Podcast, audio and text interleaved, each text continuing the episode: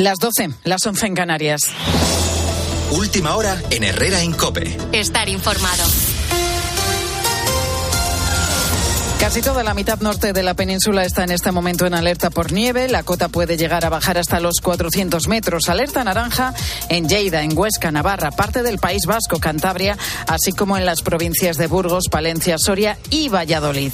En la capital de esta última, los copos caen ya con fuerza. Allí está Laura Ríos. Los primeros copos de nieve se dejan ver todavía a esta hora en Valladolid, donde el trasiego de vehículos y de peatones apenas ha dejado disfrutar de la imagen de color blanco. No termina de cuajar en la capital, donde no se oculta la incomodidad por algún que otro resbalón. Están las calles que no se puede andar, que te resbalas muy fácilmente, pero eh, no me la esperaba pero se agradece. Lo vi ayer que iba a nevar, pero no me lo creía, porque como nunca nieva, pero vamos, yo lo estoy disfrutando muchísimo. La imagen menos amable de la nieve hay que buscarla en las carreteras donde hay más de 50 tramos afectados en las nueve provincias. Hoy se mantiene el aviso naranja y amarillo por nevadas y por bajas temperaturas en toda Castilla y León. Pedro Sánchez y Volodymyr Zelensky se reúnen en este momento en Kiev. El presidente del gobierno ha viajado a Ucrania en víspera del primer aniversario del inicio de la invasión rusa. Ricardo Rodríguez. Pedro Sánchez quiere reiterar su compromiso firme e inequívoco con Ucrania ante Volodymyr Zelensky, algo que ya ha tenido la oportunidad de trasladar a autoridades locales al comprobar personalmente sobre el terreno algunos de los estragos causados por la guerra. Toda España está. Sea España, Ucrania. Evidentemente, el presidente obvia el reiterado rechazo de Unidas Podemos a la aportación de material militar que forma parte del Frente Conjunto de los Aliados Europeos desde el inicio de la invasión rusa. España ha confirmado en estas últimas horas el envío de media docena de carros de combate Leo para principios de abril, sin descartar un aumento de esta contribución. El 84% de los padres y de los alumnos cree que la informática debería ser una asignatura obligatoria tanto en primaria como en secundaria. La oratoria, la nutrición o la salud mental son otras de las materias pendientes en nuestra educación. Ana Palacios. La tecnología es fundamental en el mundo que nos ha tocado vivir, aunque los expertos consultados por COPE no se ponen de acuerdo en cuál sería el mejor momento para que los niños comenzaran con el aprendizaje. Carlos Fernández es profesor de informática en secundaria. Un niño español de 5 años sabe muchas más matemáticas que un niño finlandés porque ellos empiezan más tarde. Es bastante fácil encontrar en un país nórdico que en una clase de primaria los niños están aprendiendo a hacer un bizcocho. Sin embargo, cuando llegan al bachillerato, su nivel en matemáticas no es inferior al nuestro. Que muchas veces no se trata de correr y de querer meter todas las cosas cuanto antes mejor. En 2021 se crearon más de 96.000 puestos de trabajo relacionados con la informática. Se estima que se quedaron sin cubrir entre 70 y 75.000. Con la fuerza de ABC. Cope, estar informado.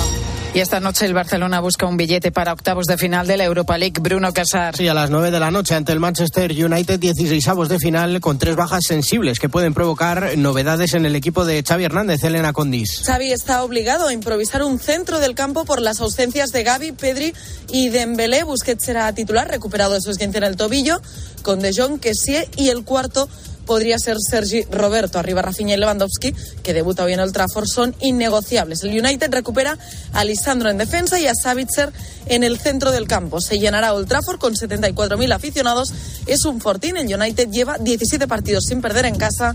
A esta hora se va a celebrar la comida de directivas a las once y media aquí en Manchester. Gracias, Elena. Por su parte, el Sevilla tiene pie y medio en la siguiente ronda gracias al 3-0 que cosechó en la ida a las 7 menos cuarto visita al PSV. Los dos equipos españoles buscan, por tanto, estar en el sorteo de octavos, al que mañana se van a incorporar el Betis y la Real Sociedad. En Fórmula 1 este jueves hemos dado inicio oficialmente a la pretemporada. Está a punto de terminar la sesión matutina de los primeros test. ¿Cómo le ha ido a Carlos Sainz y a Aston Martin? Carlos Miquel.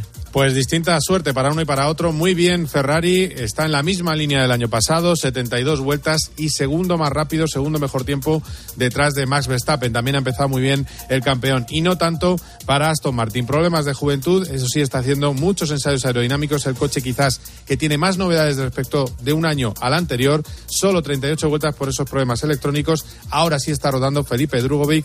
Llegará el turno de Fernando Alonso por la tarde y ojo lo que ha dicho Adrian Newey, rivales para el Mundial.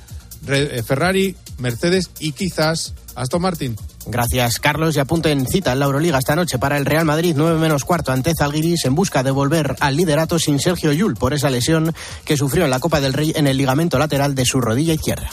Sigues en Herrera en Copé. Son las 12 y 5, las 11 y 5 en Canarias, estás en Herrera en Cope y tenemos hasta la una muchas cosas que contarte. Pero antes quiero hacerte una pregunta. ¿Has estado viendo últimamente ofertas de trabajo? Si es así, recordarás los requisitos que pedían, ¿verdad? Según, probablemente eran muy exigentes porque el mercado laboral está complicado, pero seguro que nada similar a esto. Hola, ¿qué tal? Te escribo por la oferta de trabajo. Hola, necesitaría ver una foto primero.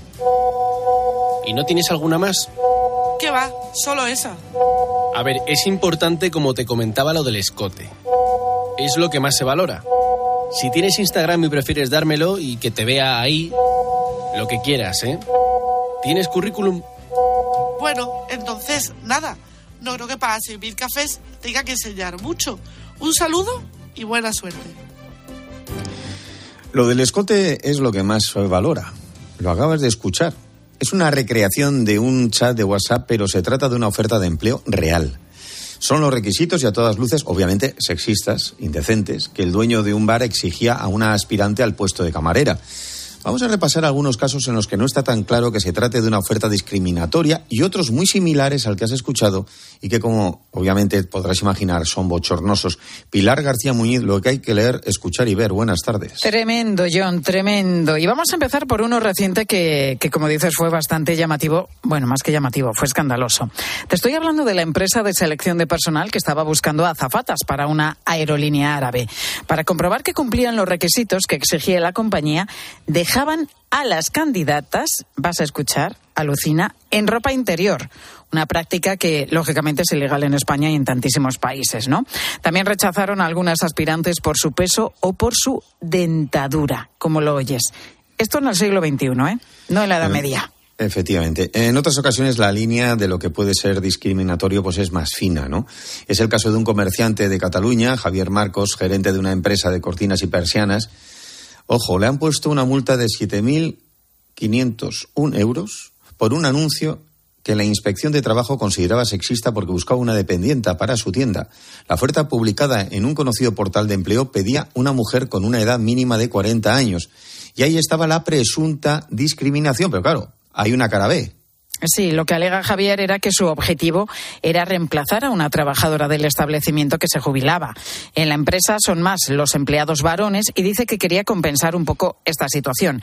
Además, asegura que pedía una mujer de más de 40 años porque es un segmento de la población a la que le cuesta mucho encontrar trabajo. Pero el anuncio publicado, según él, sin malicia, pues se le ha supuesto una multa por discriminación en el acceso al empleo.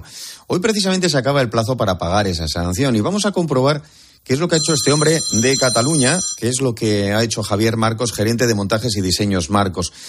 Eh, Javier, yo he seguido tu caso y la verdad es que, es que entiendo que estés disgustado y enfadado. ¿Has pagado la multa o lo vas a recurrir?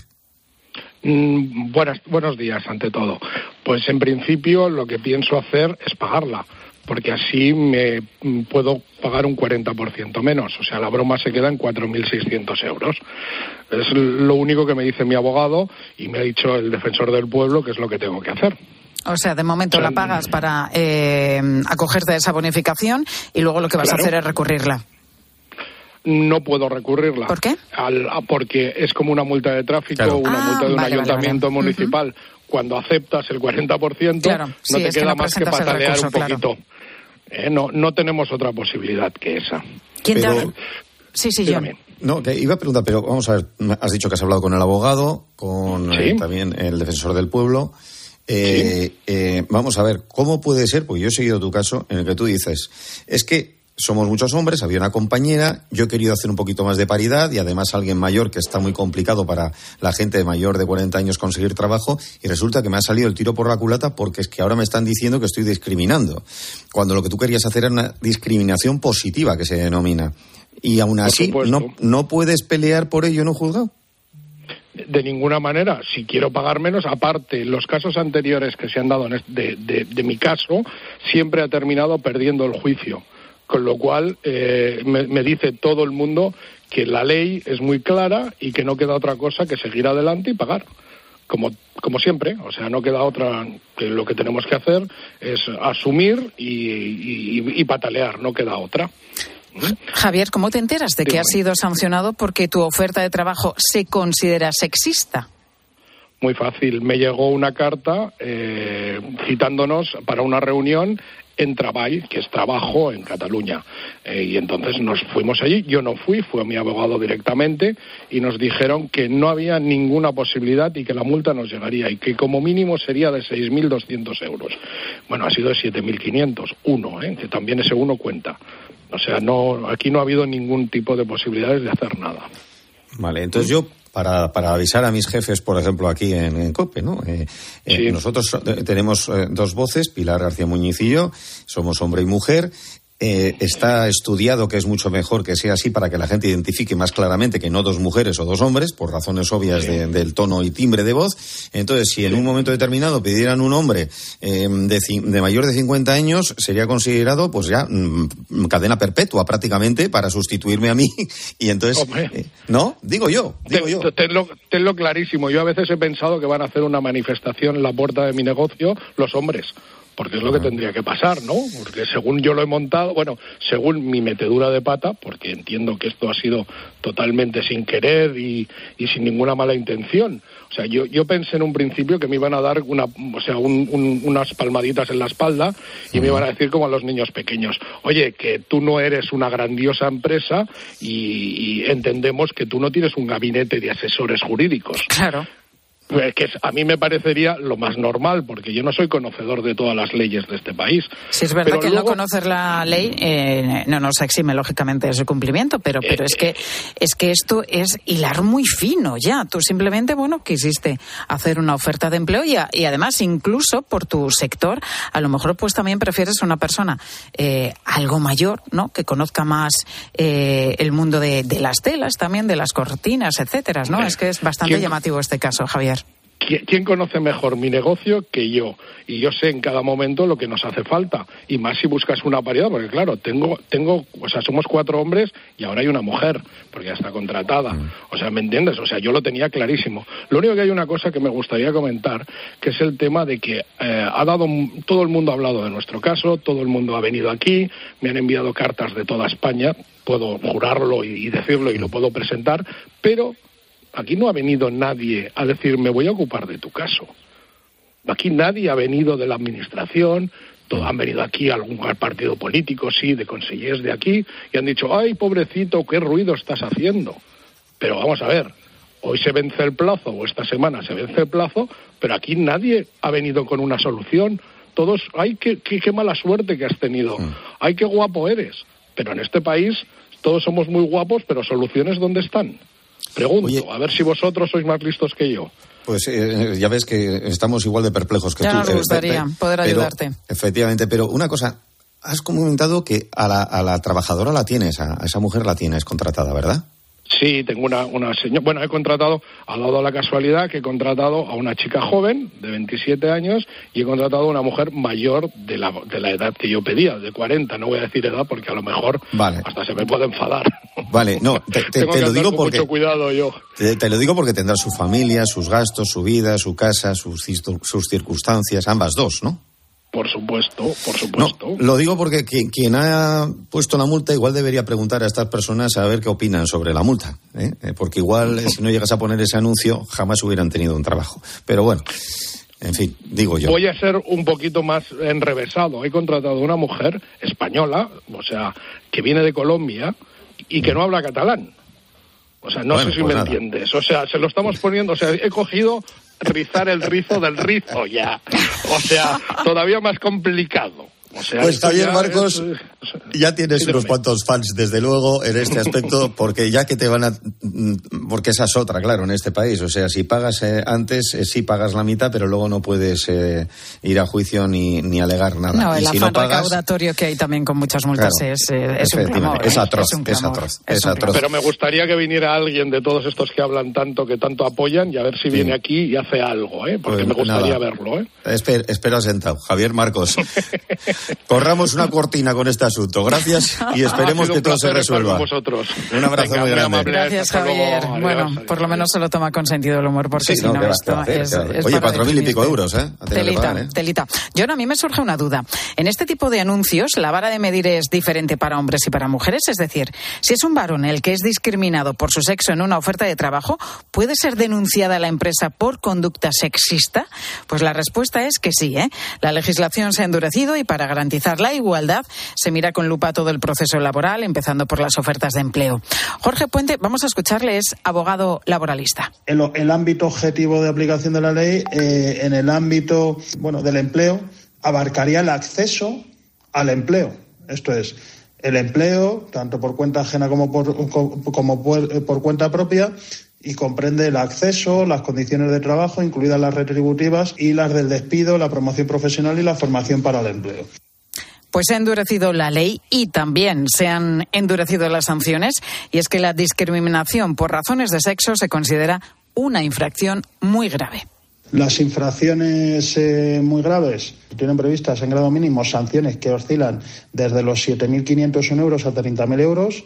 Eh, y en su grado máximo las eh, sanciones pueden llegar a, alcanzar los 225.018 euros. Vamos, que hablando de multas, el caso de Javier, al que hemos escuchado antes, no es el único. A mediados de diciembre, por ejemplo, también en Cataluña, un pastelero fue multado con 7.000 501 euros, también la misma cifra, por un supuesto anuncio sexista. El cuerpo del delito eran unos carteles colocados en el escaparate de sus tiendas en los que pedía, en vez de pedir pues, una persona, eh, para dos eh, de los trabajos, de maestro y eh, de pastelero y de dependiente, puso un maestro pastelero y una dependienta. Lo que hay que hacer, como nos explica el abogado Jorge Puente, es una oferta de empleo inclusiva. No puede haber una oferta que vaya destinada a un género específico, concreto, eh, y que deje eh, de lado a otro género, al otro género específico, concreto, o que tenga cualquier otro sesgo discriminatorio por razón de edad, por razón de condición social, o por razón de raza, o por cualquier otro tipo de razón. La regla general es que las ofertas de empleo deben ser neutras para que todas las personas tengan eh, la oportunidad de concurrir al puesto de trabajo con independencia de su sexo. Bueno, pues hemos conocido lo que dice la ley y hemos conocido también el caso de Javier Marcos, al que escuchábamos hace un momento, este empresario del sector de las cortinas y las persianas, que tiene una empresa dedicada a esto y que pues le acaban de poner una bonita multa de más de 7.500 euros por ese anuncio con considerado sexista, pero que él mm. escribió como una oferta de empleo sin ninguna maldad, como nos ha contado. Bueno, si al final es lo de siempre. Si la ley no es que esté mal o bien, es cómo se aplica y quién la interpreta. Lo que siempre pasa. Y listos hay en todas partes. Y tontos más que botellines. Así que ahora nos vamos, como siempre, a tu cope más cercana.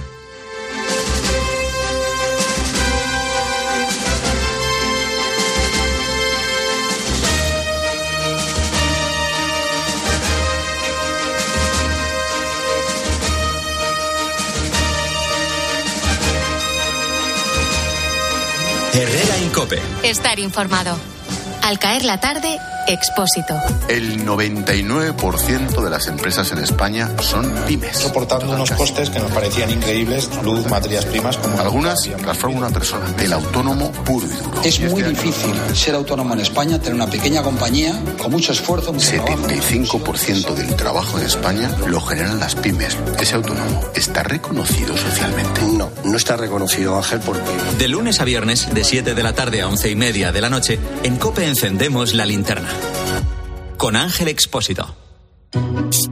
Al habla Resines. Te voy a resumir esto rápidamente. Más móvil te da atentos, fibra y dos líneas móviles con 30 gigas a compartir. Y todo esto por 39,90 euros al mes durante un año.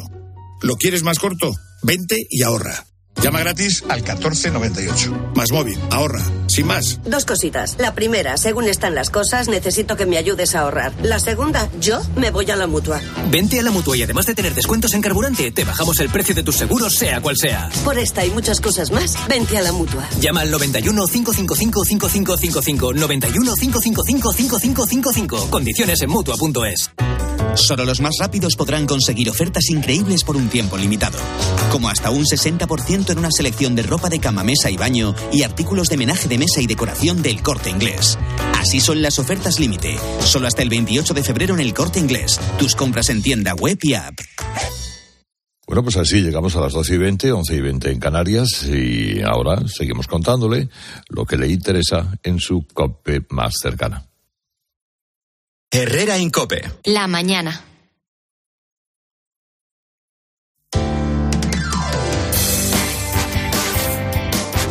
Cope Madrid.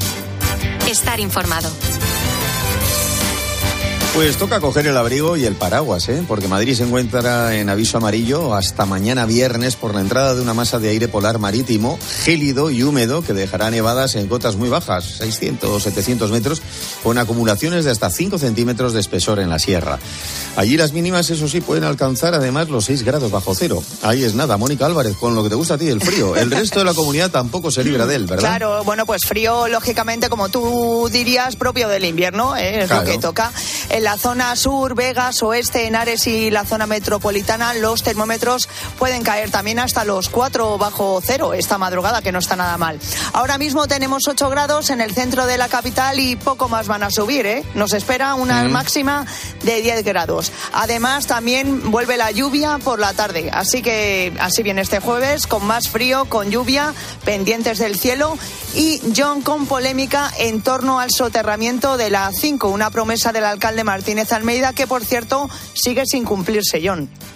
Bueno, y es que hemos conocido que la Fiscalía Anticorrupción ha empezado a investigar el contrato del proyecto de esta obra que el consistorio adjudicó en su día al hermano de Borja Caravante, delegado de Medio Ambiente y Movilidad del Ayuntamiento. Claro, sí, todo tras una denuncia de la ex vicealcaldesa y ahora concejala del grupo mixto, Marta Higueras. Desde Cibeles se defienden diciendo que todo obedece a la cercanía a las elecciones ya de mayo. Inmaculada Sanz es portavoz del Ayuntamiento de Madrid. Lamentablemente, la señora Higueras se está acostumbrando a hacer un uso que entendemos que es espurio de los medios eh, judiciales y, por lo tanto, a unas sabiendas de que no hay absolutamente nada detrás de eso, está haciendo esta utilización espuria en un momento con evidentes eh, intereses desde el punto de vista electoral. Aseguran que esta denuncia quedará archivada como otras tantas iniciadas por Higueras contra el ayuntamiento. La última, recordemos, en octubre de 2022 por negarse a colgar la bandera LGTBI en la fachada del ayuntamiento, aquí en Cibeles. Nos vamos ahora al tráfico porque me está esperando Patricia Arriaga, que me imagino yo que entre la nieve en la sierra, más las heladas, más en la lluvia, ¿cómo está el tráfico? Buenas tardes, DGT. ¿Qué tal, John? Muy buenas tardes. Pues sí, a esta hora, de hecho, acaba de cambiar la situación en la Comunidad de Madrid. Durante toda la mañana hemos tenido una situación bastante tranquila en cuanto a nieve, pero a esta hora ya saben cómo es el tiempo, va cambiando continuamente. De hecho, en la A1, la carretera de Burgos, transitable con mucha precaución en la zona de Somosierra. Un poquito más arriba, precaución porque ya en Segovia también van a encontrar mayor cantidad de nieve. De momento, transitable con precaución en esta A1, tanto en Somosierra como en la zona de Segovia, en Santo Tomé del Puerto. Donde sí ya es obligatorio el uso de cadenas es en la carretera secundaria, en la M601, en el puerto de Navacerrada. Mucha precaución en esta jornada que puede ser bastante complicada. Y bien lo has dicho, Patricia Arriaga. Pues nada, que os sea leve. Un abrazo. Un abrazo, hasta luego. Enseguida te voy a contar cómo puedes salir adelante si tienes deudas. Herrera en Cope. Madrid. Estar informado.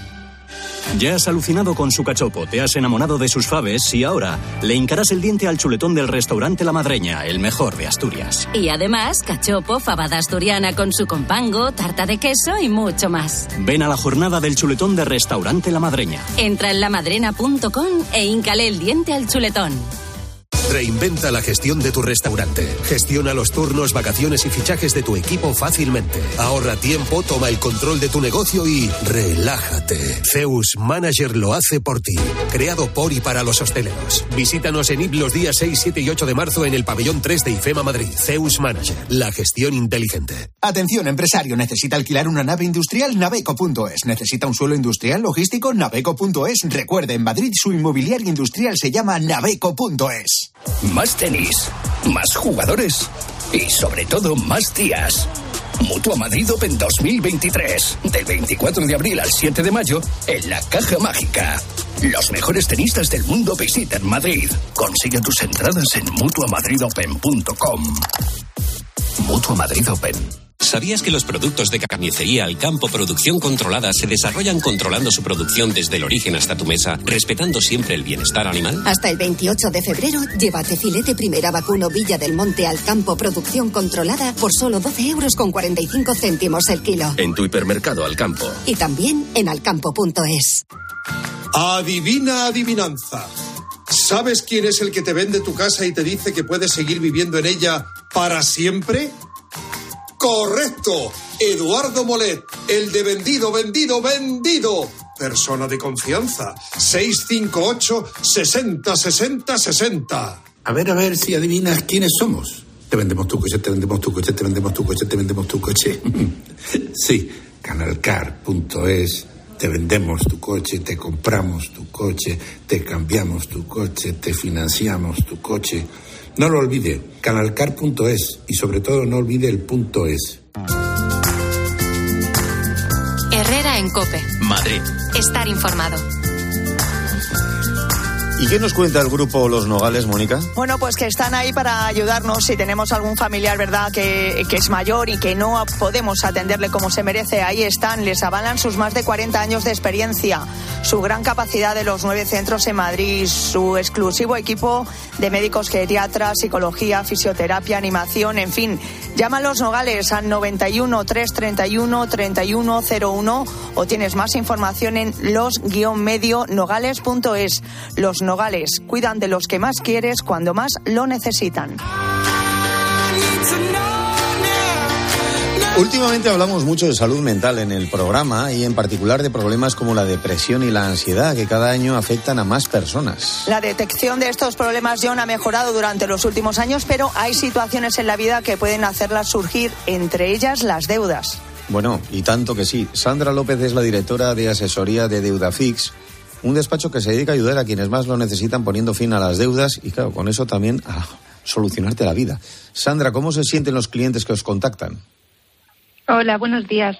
Pues es cierto que muchos clientes nos llaman porque están atravesando precisamente esas situaciones de depresión y de ansiedad por llevar sobre todo una carga tan pesada como las deudas y sobre todo en una gran soledad sin que nadie sepa que tiene ese problema. Y realmente consideramos que eso es muy injusto porque bajo nuestra experiencia ser deudor conlleva tantas connotaciones negativas socialmente que termina al final por aislar a quienes tienen deudas cuando quien más y quien menos tenemos préstamos o tarjetas aunque estemos al corriente de pagos. Toda esta situación, sumada a las llamadas continuas de las entidades bancarias que intentan por todos los medios recobrar las cantidades que se les deben, a veces con técnicas pues especialmente agresivas, terminan en problemas como los que hablamos, dañando gravemente la salud física y psicológica de quienes más ayuda necesitan. En Deudafix lo que logramos es una segunda oportunidad poniendo fin a las deudas, logrando un auto de exoneración en el que el juez nos pueda cancelar hasta el 100% de esas deudas y con ello lo que hacemos es, pues aparte de, de, poder vivir sin ningún tipo de carga financiera, terminar, por supuesto, con las llamadas de acoso y, y salir de cualquier registro de morosidad. Uh -huh. Oye, Sandra, ¿qué requisitos debemos cumplir para acceder a esta ley que cancela las deudas? Sobre todo son cuatro. Primero, no tener ningún antecedente penal por delitos socioeconómicos, tener menos de 5 millones de euros de deuda, residir en España y, lo más importante, que nuestra capacidad económica nos, nos permita hacer frente a las mensualidades de todos los acreedores. Eh, Sandra, ¿cómo podemos contactaros? Todas las personas que nos estén escuchando y que pues eh, tengan algún problema nos pueden llamar de manera gratuita y lo que haremos será un asesoramiento para poder obtener esas soluciones eh, a nuestro teléfono 919 492 222 marcando la extensión 1 o, por supuesto, solicitarnos información en www.deudafix.es. Pues eh, recordamos ese 91 9 492 222 eh, con eh, la posibilidad de poder también entrar en www.deudafix.es. Gracias, Sandra López, directora de asesoría de Deudafix. Un abrazo. Muchas gracias a vosotros. Y ahora, eh, querida, ¿de qué vamos a hablar a, a menos 10? Bueno, cuéntame tú, eh, prefiero que me cuentes tú ¿Ah? de qué vas a hablar ahora, si quieres. Ah, pues mira, te voy a decir una cosa. Um, ¿Tú has conocido, seguro que sí, a personas que han llegado desde Ucrania? Sí, sí, sí. ¿Y niños que han llegado? Niños al, cole, al colegio de mi hijo también. Sí, pues sí. de eso voy a hablar precisamente, porque eh, hay que decir que eh, si hay algo que ha llamado la atención, y a bien en este caso, para bien en, en Europa, es que España ha acogido más eh, niños que ningún otro y los ha metido en sus respectivos colegios. Por Sí, lo sí. tanto, hay que también subrayarlo y contarlo, y lo vamos a hacer ahora, con datos además que llaman mucho la atención. Va a ser ya mismo.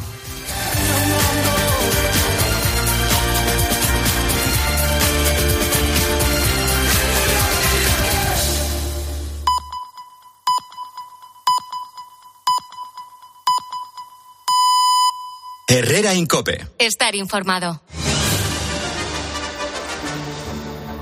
Doce y media, once y media en Canarias. Estamos en Herrera, en Cope, y en esta última media hora te voy a contar unas cuantas historias. La primera, la que habitualmente te cuento hasta ahora, a las doce y media, arranca en un sábado de este mes de febrero. Fue cuando vi la escena. Una mujer nerviosa felicitaba a un hombre que ese día, un día soleado y muy bonito, cumplía años. Ella es ucraniana. Y él, uno de nuestros paisanos, de los muchos que han ayudado de manera directa a quienes han tenido que huir de la invasión rusa. En su caso, acogió un puñado de familias en su pueblo cuando apenas habían pasado unos meses de la dura contienda. Algunos después regresaron a Ucrania. No soportaban vivir lejos de los suyos. Otros se fueron a países cercanos a su tierra, soñando con un regreso que todavía no se ha producido. Y algunas familias viajaron hasta lugares como Noruega, donde me han contado que las ayudas a quienes aguanten sus temperaturas y cortas horas de sol son muy, muy buenas. Pero aquella mujer había decidido quedarse en España.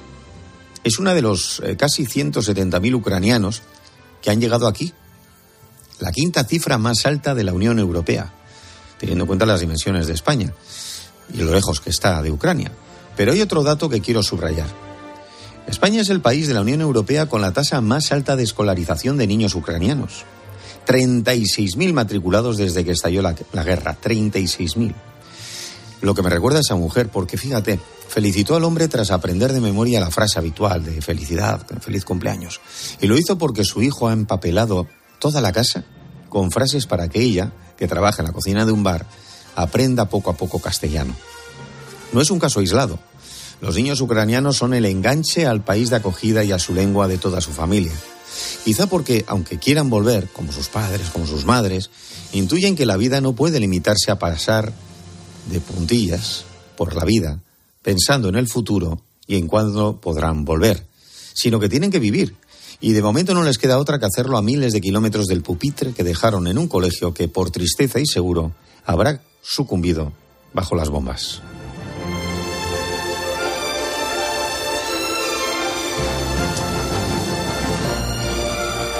Confieso, te tengo que decir la verdad, que esta mañana me ha costado decidir el sonido con el que arrancar la historia que te voy a contar a continuación.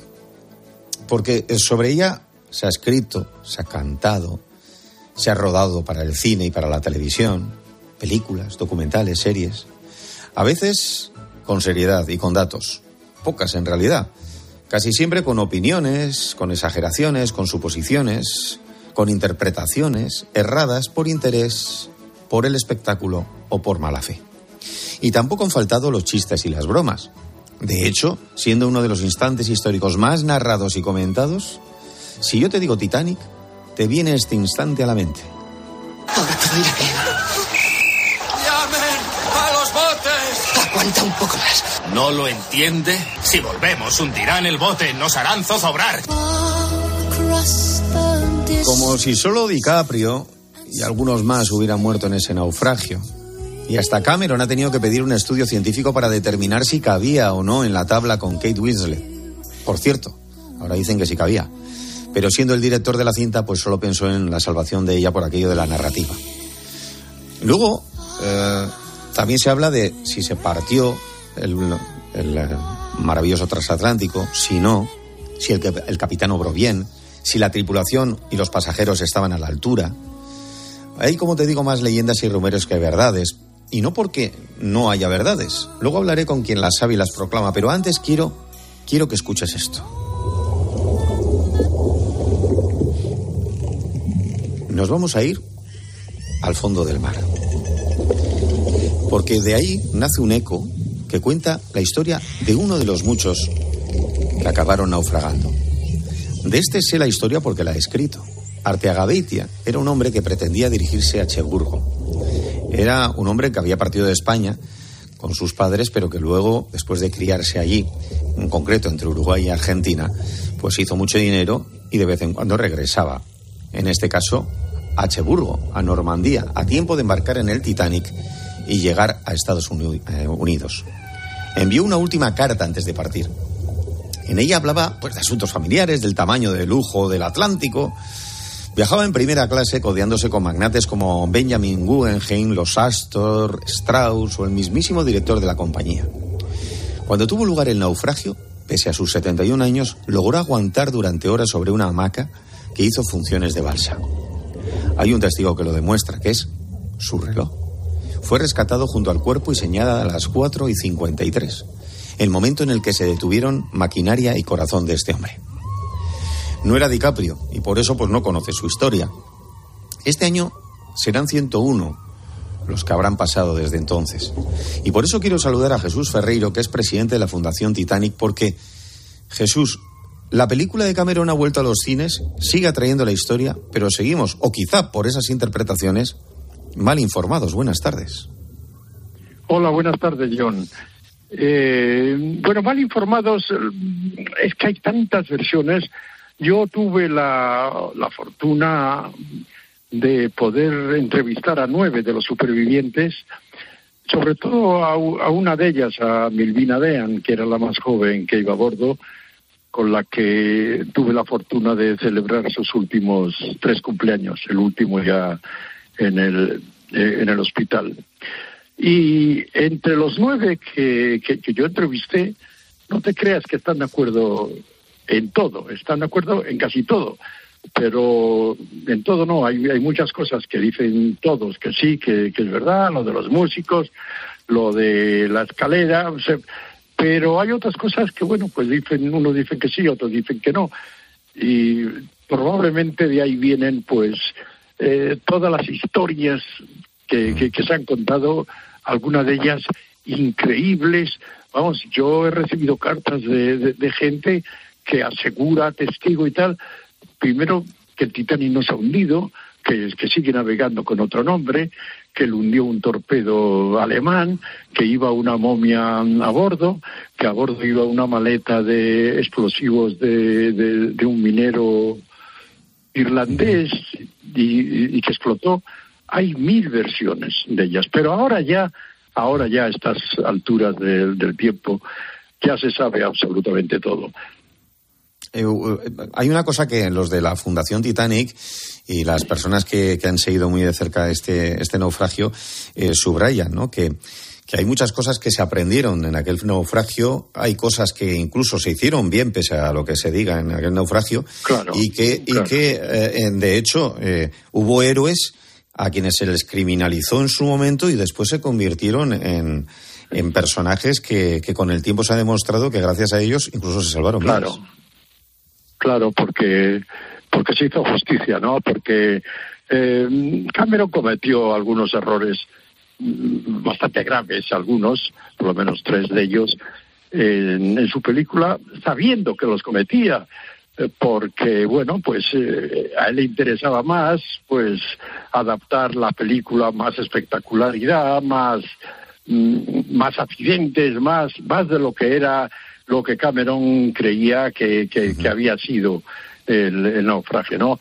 Pero algunos, pues, tuvo eh, ¿Qué, tres, fueron? ¿Qué, tres fueron esos, esos grandes eh, o, más destacados errores?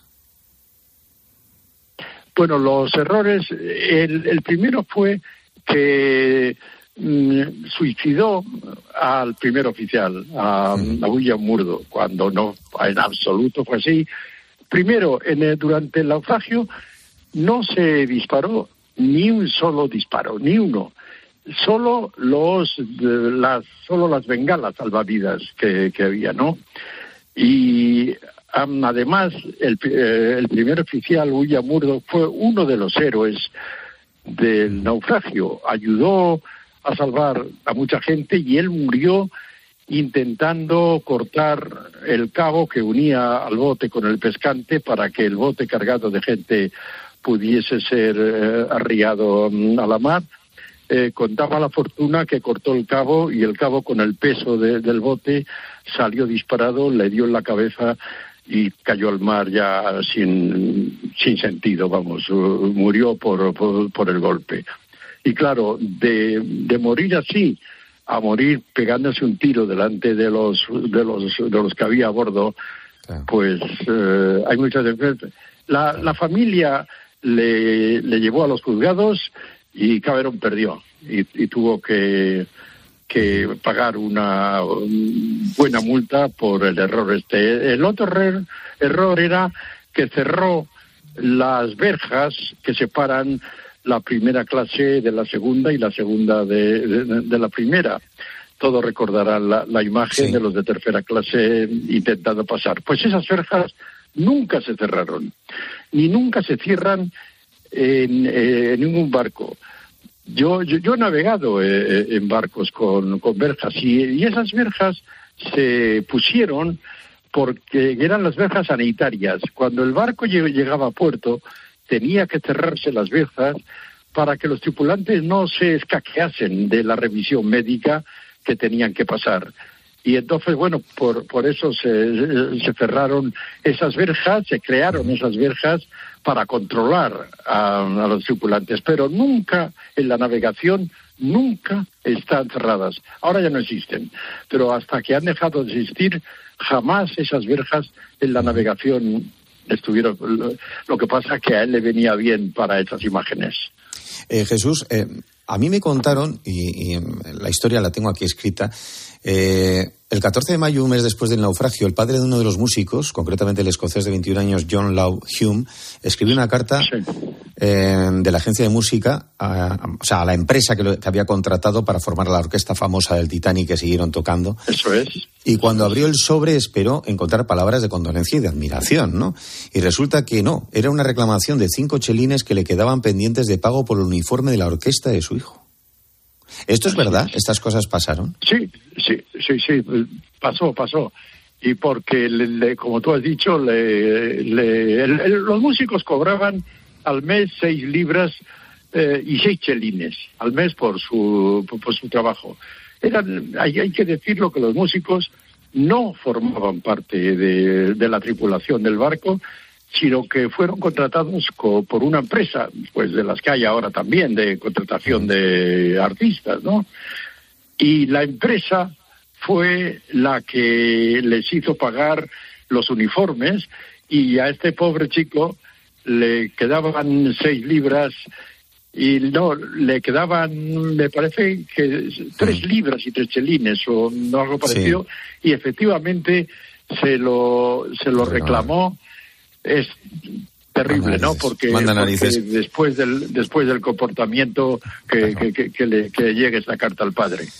Por cierto, eh, me ha parecido escuchar que ya la última persona que quedaba viva de los náufragos de, esta historia, eh, er, esa chica que era una niña pero que, que luego ya falleció, esa ya no está. Me gustaría un día que nos contara la historia, porque tiene que ser interesante la historia de cómo vivió ella aquella situación, porque si no me equivoco, por tanto, es el último testigo que quedó de algo que ya no quedan testigos. Sí, sí, sí. Bueno, se, se llamaba Milvina Dean, era una mujer súper simpática, súper simpática. Yo recuerdo que la primera vez que fui a verla allí a su casa, eh, bueno, pues nos, nos dijo, bueno, pues esperen un poco porque porque tengo que ponerme guapa y tal, y, se fue a arreglar. Y, la verdad es, es, que era, es que era simpatiquísima. Ella era la persona más joven que, que iba a bordo. Eh, solo tenía seis semanas de, vida. Fue, según dice ella, la, la, la persona más fotografiada porque todos a bordo del Carpatia y en Nueva York querían hacerse una fotografía con ella pues, a pues, bordo, ¿no? Pues hablaremos un día de ella, Jesús, más a fondo, si, si me permite. Jesús Ferreiro, presidente de la Fundación Titanic, que siempre es un placer charlar con él. Un abrazo muy grande. Un abrazo muy grande, John. Y me ha llamado mucho la atención los 36.000 niños ucranianos que, que están Sí. estudiando en, es- En España, es una, sí, sí. una cantidad grande, ¿eh? Caramba. Muy grande. Y algunos se quedarán aquí, y algunos se quedarán aquí, crecerán aquí, y al final, pues mira, eh, trabajarán también aquí. Ojalá sea así. Un abrazo. Ojalá y bienvenidos a bordo. Sí, Gracias. John. Un Hasta abrazo luego. muy fuerte.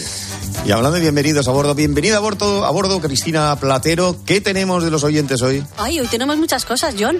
Dime. Nos han dejado un montón. Lo primero, los balones de Nivea. Escucha, mira qué sorpresa. Soy el que lanzaba los balones de Nivea en el año el verano del año 85. Vamos, yo soy el que literalmente el que los lanzaba. En el helicóptero había un piloto y yo iba detrás, soy el de la foto, iba detrás, inflaba los balones, nos acercábamos a la playa, calculábamos un poco el viento para que cayes- no cayesen en el mar y lanzábamos balones pues desde la Costa del Sol hasta Benidorm. Eh, hacíamos en distintas tandas. Ese verano creo que 30.000 balones, una cosa Madre así. Eh, tengo varias escenas muy divertidas como en, en un hotel de, que hay en- cerca de Torremolinos, de ponernos cerca de... El hotel daba en la costa y, le, y tirábamos los balones directamente a la gente que estaba a nuestra misma altura. Y nada, fue una etapa muy, muy graciosa. Y sí, posiblemente muchos de esos seis balones que habéis comentado los, los tiré yo. ¿Has visto? Oye, por favor, quiero que localices, bueno, tendremos el teléfono Sí. ya. Quiero hablar la semana que viene yo con este señor.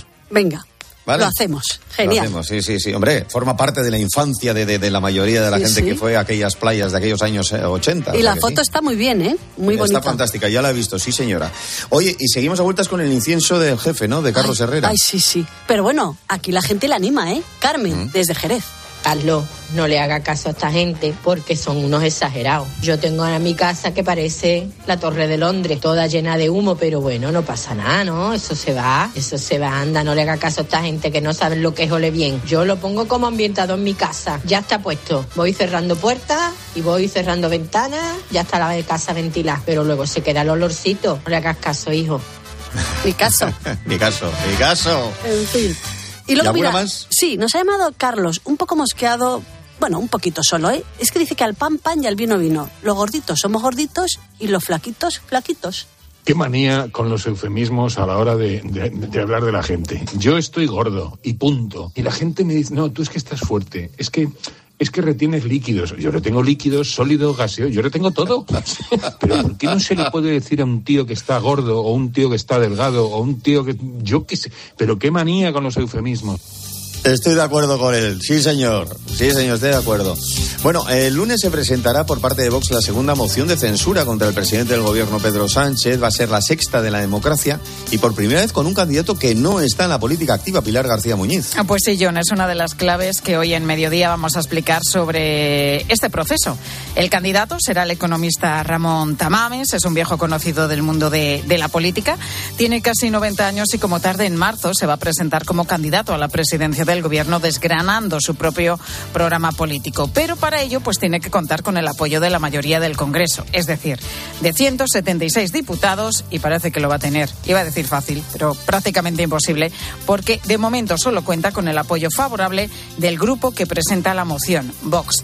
¿Qué es esto de una moción de censura? ¿Cómo se presenta? Pues enseguida hablamos de ello en Mediodía Cope.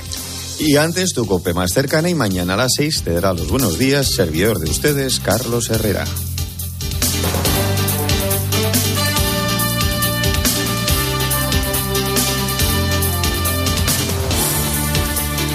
Herrera Incope. Estar informado.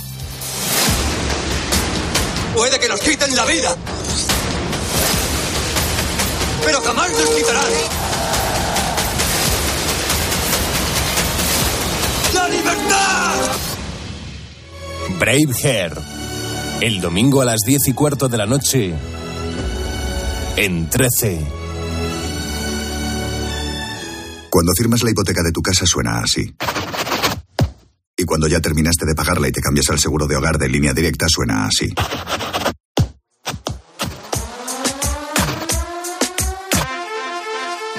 Si ya has acabado de pagar tu hipoteca y traes tu seguro de hogar a línea directa, te bajamos un 25% el precio en tu seguro de hogar sí o sí. Ven directo a lineadirecta.com o llama al 917-700-700. El valor de ser directo. Consulta condiciones. ¿Y tú que tienes adolescentes en casa, ¿qué necesitas para tu seguridad? Nos vamos algún fin de semana fuera y ellos prefieren quedarse. Invitan amigos, entran, salen. Y yo no me quedo tranquila. Pues con la alarma de Securitas Direct sabrás que están protegidos dentro de casa frente a intrusos y emergencias y tú siempre podrás ver a través de las cámaras que están bien. Y es que tú sabes lo que necesitas y ellos saben cómo protegerte. Llama ahora al 900-666-777 o entra en securitasdirect.es y descubre la mejor alarma para ti. La vida siempre nos pone a prueba. Por eso en PSN Previsión Sanitaria Nacional hacemos más fáciles los momentos difíciles. Protege tu futuro y a los que más quieres con la mutua en la que confían los profesionales universitarios desde hace más de 90 años. PSN Previsión Sanitaria Nacional. Aseguramos sobre valores. 1 menos 10, 12 menos 10 en Canarias, ahora su COPE más cercana. Herrera Incope. La mañana.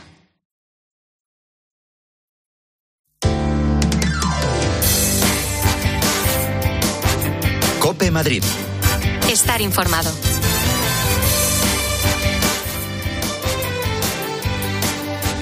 El Ayuntamiento de Majadahonda celebra hoy un pleno extraordinario para abordar el incremento de los robos en esta localidad.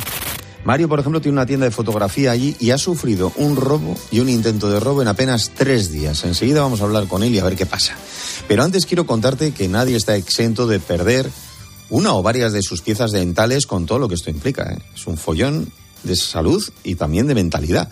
Por ejemplo, trae consigo dificultades para masticar correctamente los alimentos, lo que deriva en una mala digestión, ¿verdad, Mónica Álvarez? Sí, Johnny, además también tiene consecuencias estéticas, ya que perder un diente, ¿verdad?, cambia la sonrisa por completo. Es importante, por tanto, ponerse en buenas manos como las de Control Dental Europeo, una clínica especializada en implantología de carga inmediata para pacientes con poco hueso, odontología y estética dental. El doctor Carlos Gómez Oliver es director médico de la Clínica Control Dental Europeo. Doctor, ¿qué diferencia hay entre los implantes tradicionales y los de carga inmediata? Hola, buenos días, encantado de estar con vosotros. La diferencia es a nivel mecánico y físico y con ello conseguimos eh, rehabilitar la boca del paciente mucho antes con muy poca agresividad. Solamente usamos una fresa, no usamos bisturí, no damos puntos, no hay sangrado y es válido para todos los pacientes. Nosotros no colocamos otro implante que no sea estos de carga inmediata y no hay ningún paciente al que le hayamos dicho que no se le pueden poner. Entonces, eh, la inmediatez, que todos los que buscamos ahora es la rapidez en devolvernos a la vida normal, es fundamental. Es importante, doctor, lo que dice. ¿eh? A todas las personas se les puede poner entonces implantes de carga inmediata. Sí, sí, por supuesto. Nosotros con los tres tipos de implantes que manejamos adaptamos los implantes al paciente y no el paciente a nuestros implantes y en casos de extrema reabsorción de hueso usamos los corticales y si no usamos comprensivos o basales los colocamos donde yo los mismos implantes clásicos no los puedo colocar.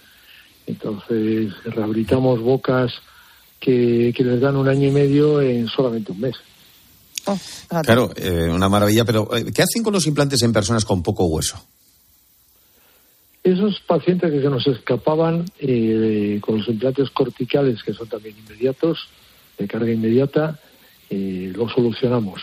Está basado en las mini placas de fractura y con eso solucionamos esos casos de extrema reabsorción en que tienen 3 milímetros. Vamos a hablar un poquito, doctor, si le parece, también de la estética dental, tan importante ahora en estos tiempos, que nos apetece muchísimo tener una eh, bonita sonrisa. Eh, ¿Qué tratamientos son los más demandados? Pues ahora que vamos de cara a la primavera y todos queremos sonreír, los más demandados son, siguen siendo la ortodoncia invisible. Ahora tenemos una ortodoncia invisible magnífica, igual de buena que Invisalign, que se llama Spark y que es más económica para el paciente, con lo cual quiere decir que buscamos no solo lo mejor, sino que sea más económico para él. También las carillas dentales, lógicamente los blanqueamientos, eh, la gingivectomía para igualar los bordes de los dientes y que esa sonrisa eh, tenga seguridad esa persona en sonreír a la vida y, y a todo lo que pueda. Esa es la clave. Carlos Gómez Oliver, director médico de la Clínica Control Dental Europeo, que está, Mónica, a tu disposición en el número 91 575 3404. 915 75 3404. Y ahora te hablo de la oleada de robos en Majadahonda. Herrera en Cope. Madrid. Estar informado. Naves industriales en Madrid. Gesnave.es. Construye tu nave. Con gesnave.es. Reforma tu nave. Con gesnave.es. Reforma tu oficina. Con gesnave.es. Recuerda, en naves industriales gesnave.es. KIDA, atención domiciliaria experta y de calidad.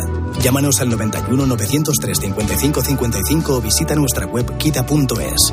KIDA se escribe con Q. Nosotros, de Manuel Vilas. Una historia de amor magistral y sorprendente. Nosotros, Premio Nadal de Novela. Un libro de destino. Sí, tengo más tenis, con más jugadores y en más días. ¿A qué estoy esperando para sacar mis entradas para el Mutua Madrid Open del 24 de abril al 7 de mayo? Me lo pregunto yo, pero también te lo podrías estar preguntando tú, porque luego se acaban y te quedas con una cara de no saber dónde meterte. Mutua Madrid Open. Consigue tus entradas en mutuamadridopen.com. Escápate de Madrid. Ven al restaurante El Torreón en la cima del Monte del Pardo. Las mejores carnes y pescados desde 40 euros vino incluido. Carne picaña brasileña y lomo de buey auténticos. Disfruta de su famosa paella con langosta y de grandes vinos y licores en sus amplísimos salones climatizados y terrazas. Cocina abierta de 11 de la mañana a 1 de la noche. Parque infantil, gran parque. Restaurante El Torreón. Naturaleza a 10 minutos de Madrid. Reservas en restauranteeltorreón.com. Hoy en Ahorra Más, oferta de pescado.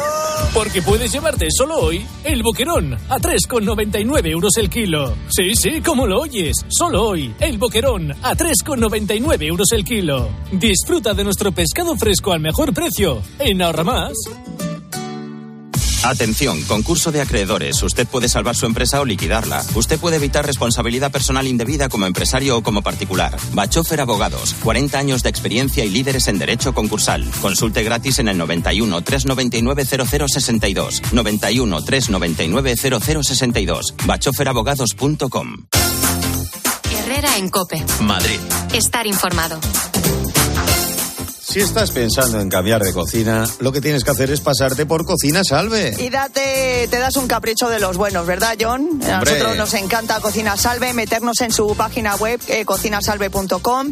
Allí tienen de todo. Es que son los mejores en fabricación, en venta de cocinas, diseñan, fabrican los muebles, nos los hacen a medida, nos los instalan y además es que tienen de todo, ¿eh? No lo olvides. Electrodomésticos, muebles auxiliares, todo, todo para la cocina. 91 88 43 960 en cocinasalve.com o físicamente en Hermanos García Noblejas, número 45, Cocina Salve, un clásico en Madrid.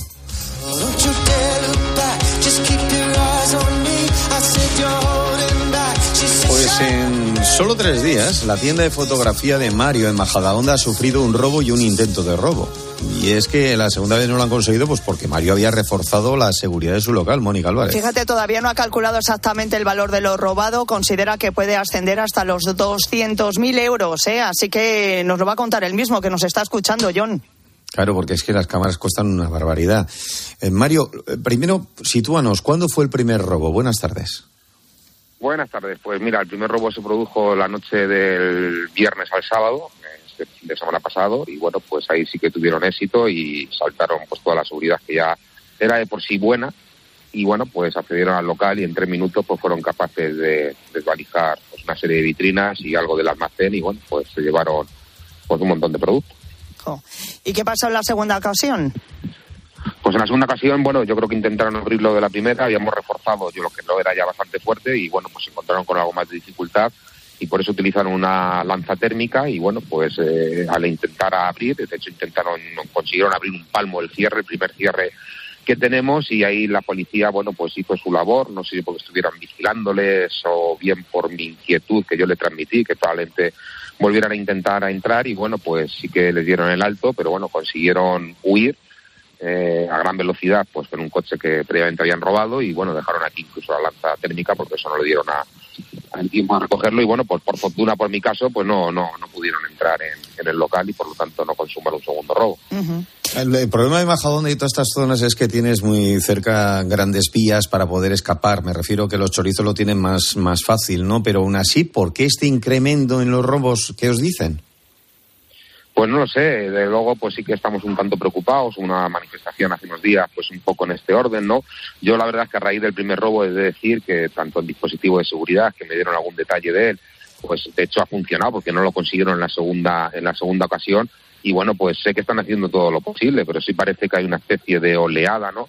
Si bien es cierto que quizá pues el robo que me han perpetrado en mi negocio en fotografía arte pues no ha sido exactamente igual como esta oleada que ha habido en otros comercios, que bueno, pues eh, es otro tipo de ladrón yo creo y otro tipo de, de, de, robos quizá, ¿no? De, de, pequeños comercios que a lo mejor van entrando a por una caja registradora, pero sí que es cierto que hay cierta inseguridad entre todas, se, se marca en el ambiente, ¿no? entre todos los vecinos y comerciantes.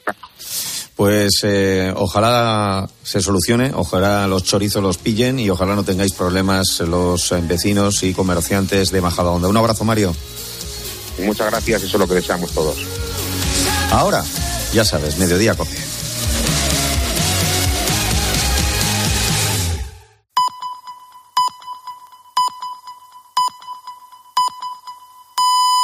Es la una.